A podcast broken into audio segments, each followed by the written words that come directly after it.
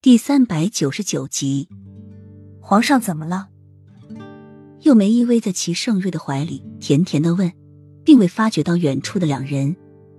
小戏子走上前说：“皇上要不要奴才去？”“不必了。”小戏子还没有说完，齐盛瑞就打断了。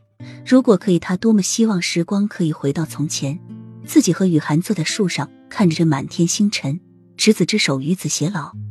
可惜物是人非，没有雨涵就再也找不到从前的感觉了。齐盛瑞搂住幼梅的身体，眉角带着笑意，所以现在他更要珍惜眼前的一切。小西子看着远处的两个人，叹了一口气。在这皇宫中，谁敢走得那么亲近，甚至手牵手的坐在树上看月亮数星星了？这皇上也不知为什么没有处罚他们两个。你说皇宫中那里可以看到萤火虫，我还没看到过呢。洛英突然说，一脸期盼的看着莫尘：“我带你去。”莫尘的手环到洛英的腰上，洛英有轻微的闪躲之后，便也没有拒绝，任由莫尘带着他在夜空中飞翔。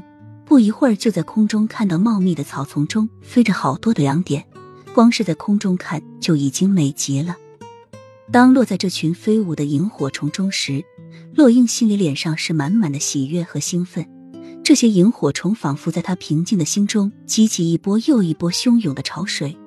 洛英兴奋地在空中扑捉着发出小小亮点的萤火虫，合上手又轻轻地张开一条缝，小小的萤火虫在洛英的手心上发出如荧光的光亮，然后又在他眼前飞过。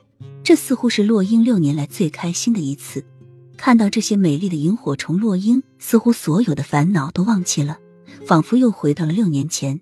他最纯真的年纪，洛英追着这些萤火虫，好不开心，很想抓些萤火虫，晚上放到帐子中，躺在床上看着它们在帐子中飞舞，那该有多美啊！